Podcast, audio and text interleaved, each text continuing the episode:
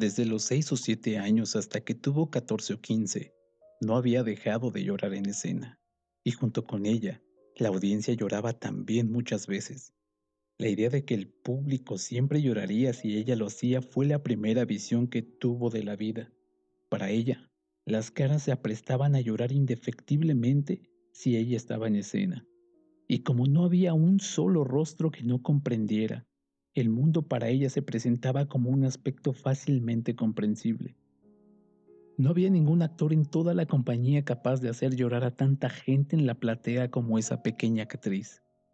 A los 16 años, dio a luz a una niña. No se parece a mí. No es mi hija. No tengo nada que ver con ella, dijo el padre de la criatura. Tampoco se parece a mí, repuso la joven, pero es mi hija. Ese rostro fue el primero que no pudo comprender, y, como es de suponer, su vida como niña actriz se acabó cuando tuvo a su hija. Entonces se dio cuenta de que había un gran foso entre el escenario donde lloraba y desde donde hacía llorar a la audiencia y el mundo real. Cuando se asomó a ese foso, vio que era negro como la noche. Incontables rostros incomprensibles, como el de su propia hija, emergían de la oscuridad.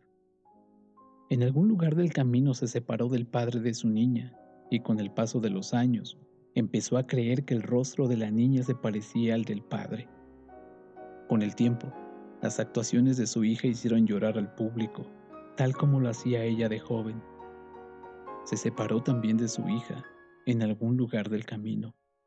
Más tarde, empezó a pensar que el rostro de su hija se parecía al suyo.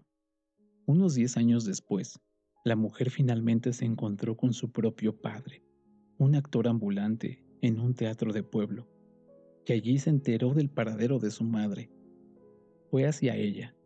Apenas la vio, se echó a llorar. Sollozando se aferró a ella. Al hallar a su madre, por primera vez en la vida lloraba de verdad. El rostro de la hija que había abandonado por el camino era una réplica exacta del de su propia madre. Sin embargo, ella no se parecía a su madre, así como ella y su hija no se asemejaban en nada, pero la abuela y la nieta eran como dos gotas de agua.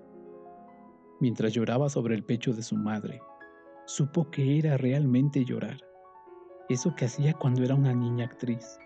Entonces, con corazón de peregrino en tierra sagrada, la mujer se volvió a reunir con su compañía, con la esperanza de reencontrarse en algún lugar con su hija y el padre de su hija y contarles lo que había aprendido sobre los rostros.